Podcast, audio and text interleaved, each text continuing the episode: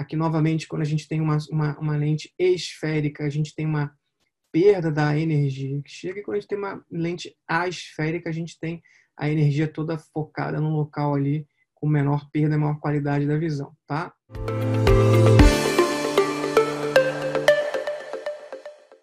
falar para vocês um pouquinho de lentes intraoculares premium em glaucoma, né? Isso é um assunto muitíssimo importante é, para ser sempre lembrado e discutido, né? Eita. Bom, não tenho nenhum conflito de interesse comercial, não é um equipamento nem produto que eu vou discutir aqui. E gostaria de lembrar a todos que no novo normal, se Deus quiser, no que vem estaremos aí todos juntos com a possibilidade de e nos encontrarmos pessoalmente no Congresso de Catarata Refrativa, que vai ser aí pertinho, no Nordeste, em Salvador. É... Bom, isso aqui é a pirâmide etária do Brasil, tá? A gente está vivendo um momento grande de envelhecimento. Você vê que a população estimada para 2030, a gente vai ter um aumento de quase 80% dos pacientes de pessoas acima de 65 anos de idade. Então, é, vai ser uma oportunidade, uma, a gente vai ver cada vez mais doenças relacionadas à, à idade com o passar dos anos, tá? Então a gente está passando por esse processo de envelhecimento e que a gente vai ter muito catarata, glaucoma, degeneração macular, enfim, doenças relacionadas ao envelhecimento é, da população, né? Eu gosto muito dessa figura, isso aqui esquematizado, um olho, né? O nosso olho é um sistema óptico de duas lentes para a gente ter a formação da visão. A, a, a luz passa pela córnea pelo cristalino, chegando até a retina macro, sendo que a córnea é a lente mais importante do nosso olho, em geral, ela tem um, corresponde a mais ou menos dois terços do poder óptico do olho, tá? Isso, a, a superfície refrativa mais importante é a, é a, face anterior da córnea, a posterior também tem uma função, mas a, a face anterior da córnea é a mais importante lente do nosso olho. Mas a gente tem o cristalino ali dentro é, também do olho, tá? Então, eu vou começar falando de lente premium, vou começar a falar um pouquinho de lentes asféricas e das lentes asféricas monofocais. E aqui a gente está sempre em busca é, de uma melhor qualidade de visão, uma maior sensibilidade ao contraste, e por isso que a gente vai falar sobre um pouquinho das lentes asféricas. Tá? É, basicamente, o que, que, são as aberrações ópticas? Né? O que, que são aberrações? A palavra aberração vem do latim, que aberratio, que significa saindo da linha, desviando. Tá? Então, quanto a luz é desviada. Então, ela é definida da, entre a diferença que da imagem ideal, né, do que é realmente é observada distorcida pelo sistema óptico ocular ou qualquer outro é, sistema óptico, tá? A gente tem aqui é, figuras, as fotos é, de grandes teóricos sobre a propagação da luz. Isaac Newton, um dos pais da física, foi o primeiro a, a formular uma teoria sobre a propagação da luz e para ele a luz era uma partícula que caminhava em linha reta mas essa teoria ela não explicava tudo, principalmente o, o fenômeno de difração. E depois Huygens, Thomas Young, Fresnel, nos experimentos ópticos, eles é, lançaram a teoria de que a luz se propagava em, em ondas, tá? Isso através da, da visão de uma bolha de sabão e aquelas ondas coloridas ali. Então surgiu essa essa essa hipótese. E existia uma briga grande no meio acadêmico porque nenhuma das, das, das teorias explicava de modo completo a propagação da luz. Até que Einstein, talvez um dos mais brilhantes seres humanos que já habitaram no planeta Terra, ele veio com a, com a seguinte hipótese da dualidade partícula-onda da luz.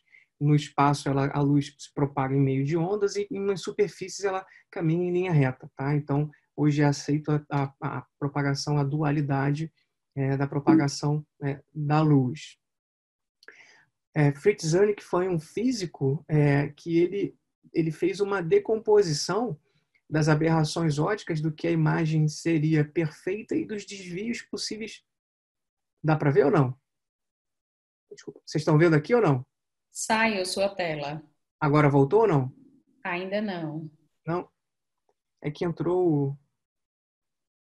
Deixa eu tentar botar aqui de novo.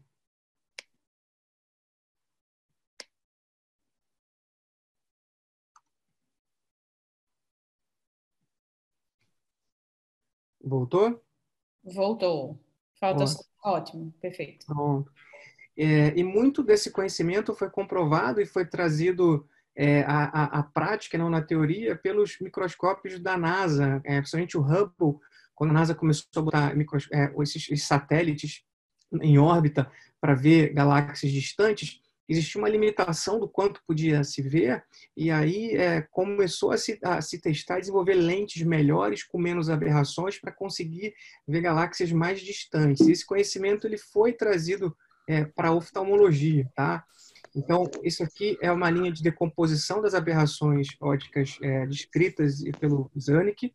É, a gente tem aqui, quanto mais alto é, é, a aberração nessa, nessa tabela e quanto mais no meio mais é, é, influência ela tem na degradação da imagem. Tá? Então, é, a gente tem uma degradação da imagem por astigmatismo, defox, miopia, hipermetropia, coma, trifóio, reação esférica, coma, enfim, assim vai. Tá?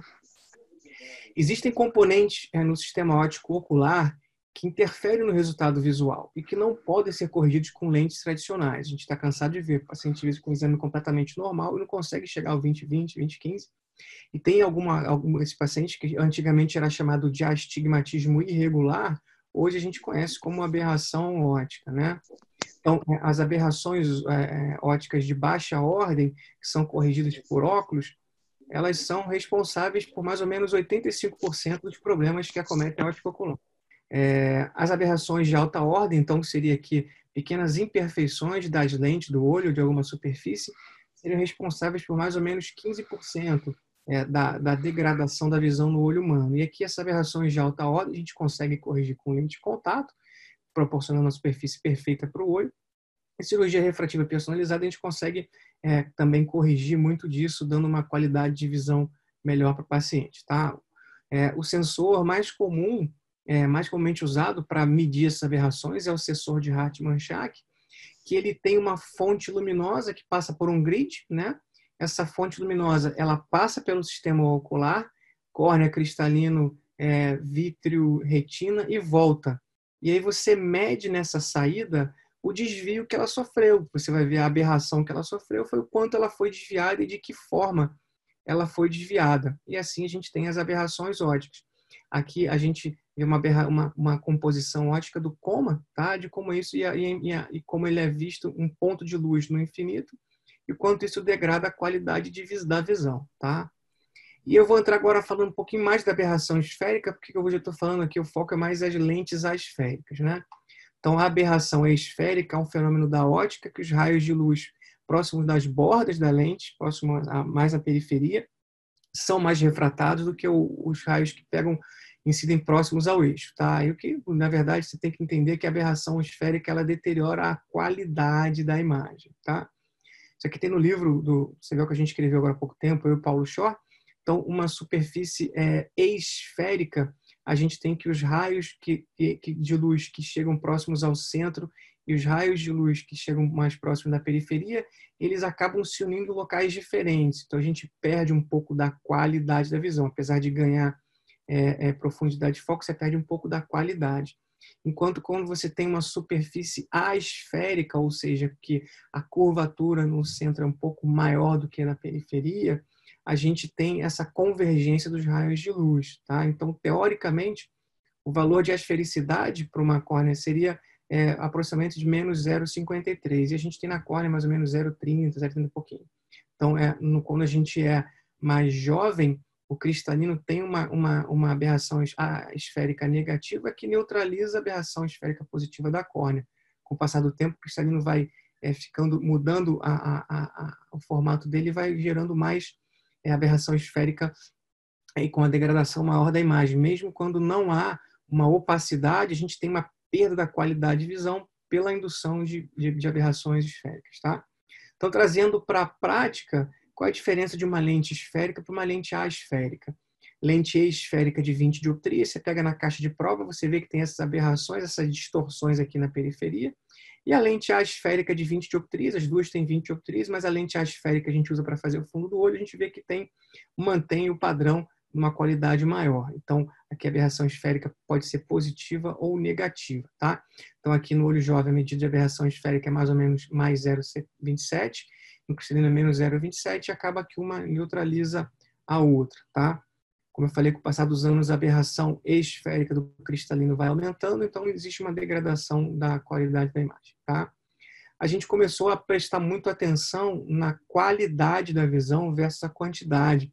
Isso é pelo refinamento dos, dos equipamentos que a gente tem de semiologia e do quanto a gente quer proporcionar ao paciente. Antigamente, um resultado de sucesso numa cirurgia refrativa é, é, incisional, na cerotomia radial, por exemplo, era 20-40. Na cirurgia de catarata também era 20-40.